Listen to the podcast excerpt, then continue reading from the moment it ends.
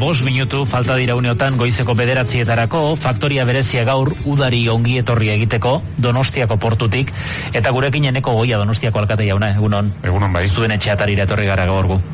Bai, eta giro edarra daukagu gainera hemen egoteko. Ba, genuen beldurra egia esan, eh? E, euriak egin gote zigun ongi etorria, baina momentuz behintzat badirudi eutxiko diola.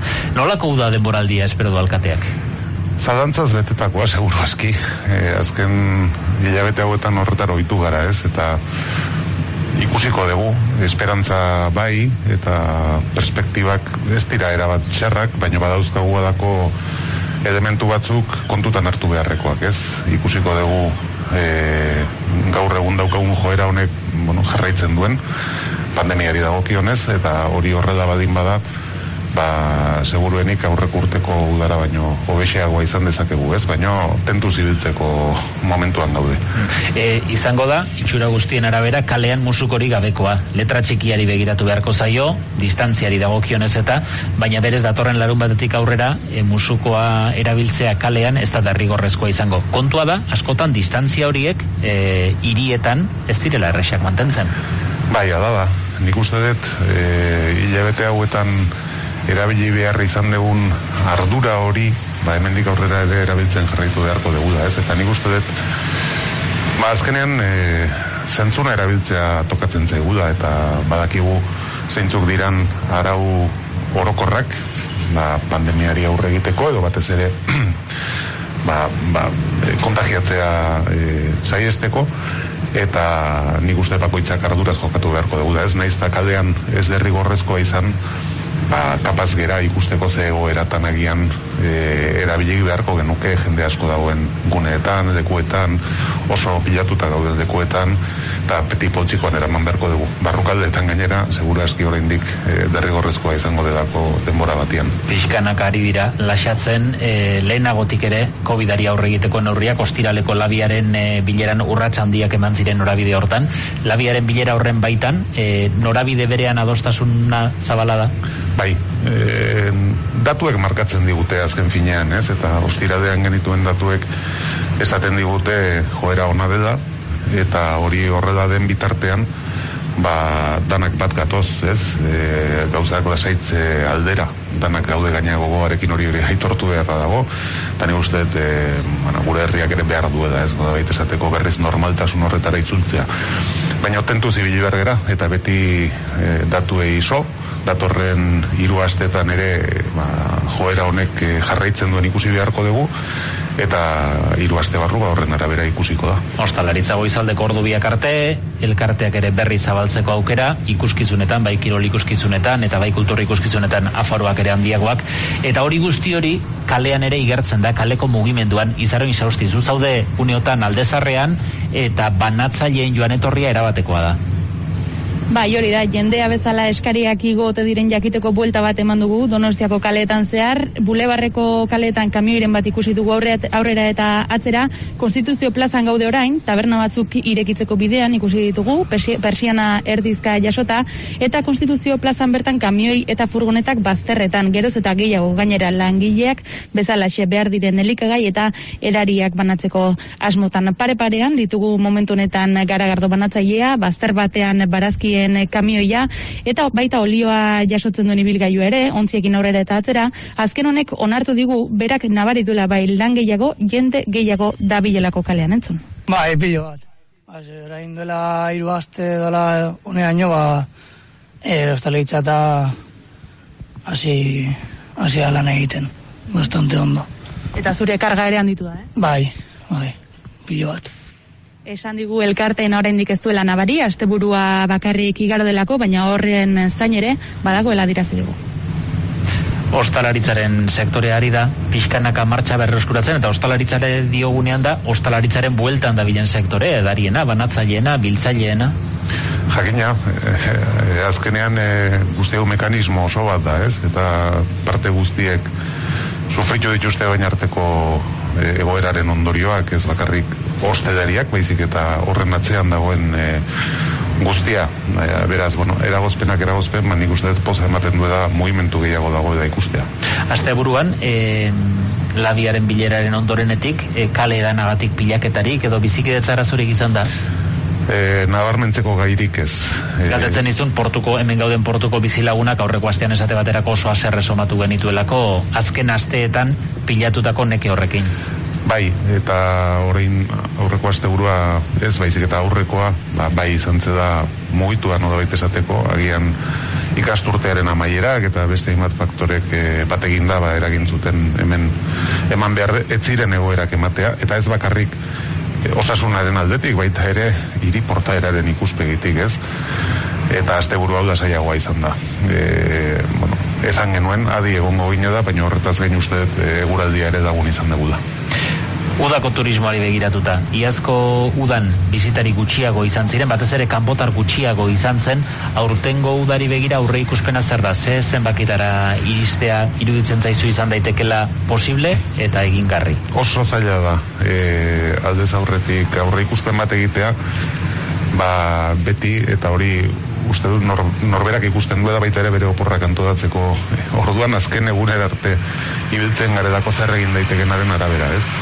Eta erreserbak ere azken egun arte bertan bera gelditu daitezke kostori gabe, beraz eguna iritsi arte zaila da jakitea ze, ze egoera izango dugun. Baina badirudi e, bai inguruko eta Europako e, mugimentuak hasi direla eta erreserbak hasi direla oraindik estatu batuak edo Australia edo Japon bezedako herrialdeak e, oraindik ez kosta egiten ari zaie bueno, seguro eski horiek izango dira ba, animatzen diren eh, azkenak eta udara nola di joan ba, ikusita ba, hor igual abuztua irailaldera izan dezakegu movimenturen batez, baina bitartean badirudi inguruko eta Europar kontinenteko e, ba, jendea mogitzen ari dela eta bere erreserbak egiten hasia dela. Zortzietako albistegian entzun dugu noski, sektorea dagoela bisitari horiek noiz etorriko zain, bai apartamentuetako arduradunak, bai ostalariak, baina kezka batzuk ere entzun ditugu, herritarren partetik kezka batzuk. Geroz eta hotel gehiago zabaltzen ari direla, kasu batzutan saturatuta daudela inguruak ere esaten dute, e, lotarako arazoak izaten dituztela, hoi zer erantzun eman diezaiek alkateak? Bueno, nik uste dut e, turismoari dagokionean dagokigu da hiri bezala alda da kudeak eta iraunkorre egitea, ez? Eta udadetxetik horretan bagabiltza e, azken urteetan egia da apartamentu turistiko diren horiek ba, azkundea izan zute da 2000 eta amaikatik eh, aurrera hor e, arau aldaketa bat egin genuen udadetxetik eta batez ere kontrolak zorroztu.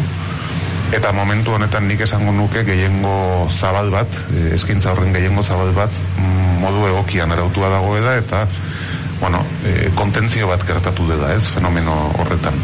Otedei dagokienean ere mm, guk badaukagu hori e, bueno, gehiegi izatearen kezka hori eta hori saieste aldera plan orokorraren bi aldaketa egin ditugu. Bat izan zen aldezarrean eta hori aspaldi onartua izan zen eta aldezarrean ez da posible horredako jarduera gehiagorik egotea orain da urte batzuk. Eta e, iriari dagokionean ere aldaketak egin ditugu.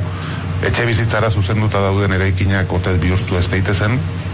Eta gero ere e, zona ezberdinetan portzentaia kontutan hartuta berri bat iriki nahi danean ba, portzentaia altua badin bada hori ere posible izan ez da din, ez?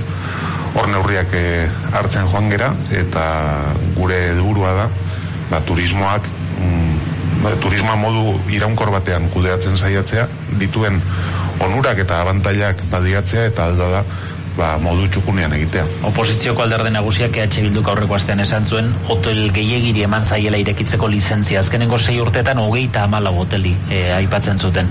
Eta agian komeni dela gune batzuk, bai erdigunea edo gros, gune saturatu bezala lehenbailen izendatzea gehiago zabalezta din.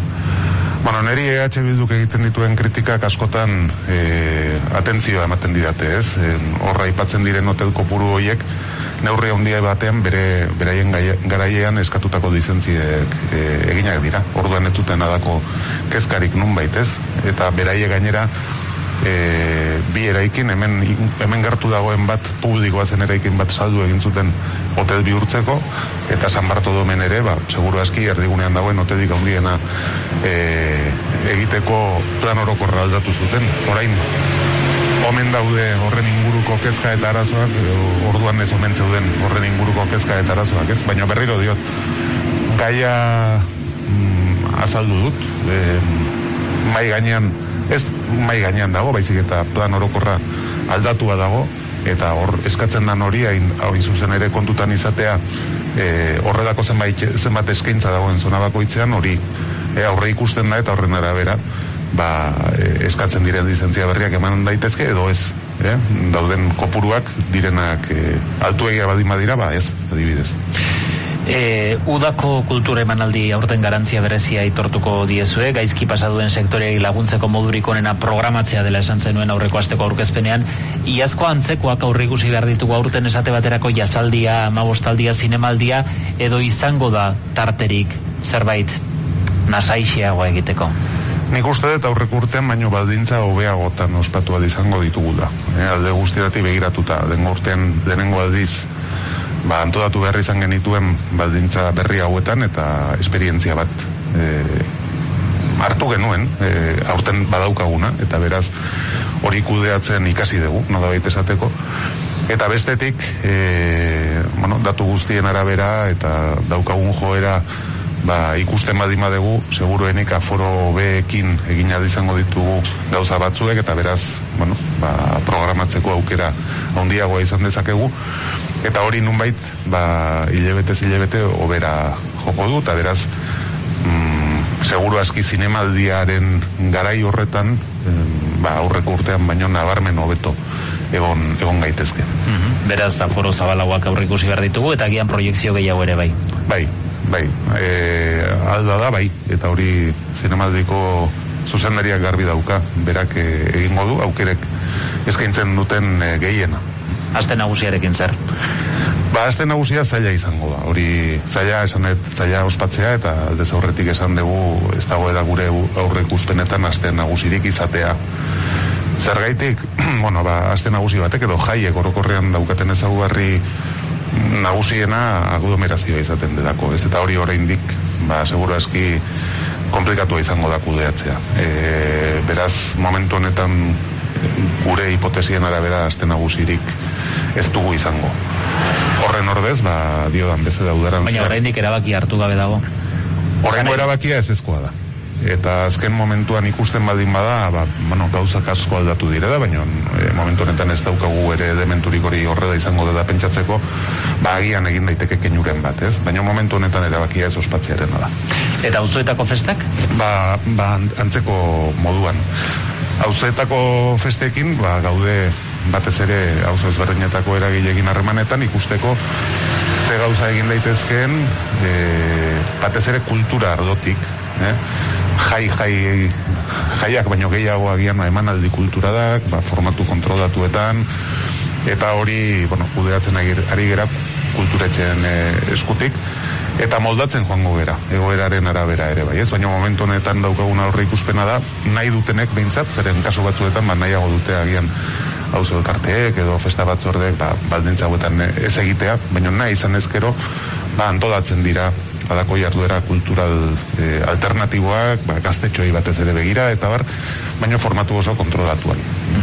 E, aurtengo udan puntu erakargarri darri bat kultural horrekoa da, Santa Clara Irlan Cristina Iglesiasek egindako ondalea, ikustera joan direnen artean, e, baikorrak dira, iristen diren iritziak, baina badira asko, joan ezin direnak, o joan ez nahi ez dutenak, eta batzuk ere bai joan ezin dutenak. Azkenengo aste honetan irisgarritasuna dela eta mugikortasun arazoa dituztenek e, salaketa gogor xamarra egin dute. Irten bideren bat badu horrek?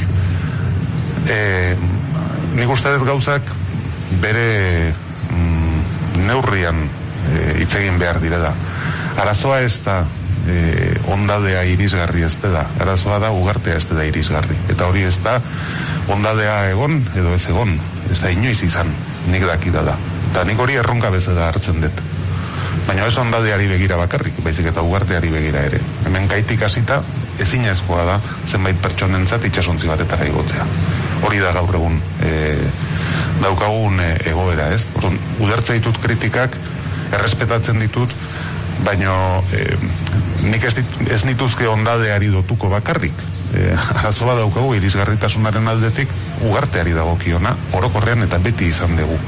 Eta orain arte hori ez da agerian jarri, agian, bueno, ba, momentu honetan edementu berri hau egonda hori agerian gehiago jartzen da, Eta nik hori berriro diot erronka beze da hartzen dut, ez? Konto da gure diotena da, diru publiko zordaindu dela, berez denentzako behar luken instalazio bat eta eurak hortik kanpo geratzen direla. Ugartean diru publikoa erabiltzen da urtero.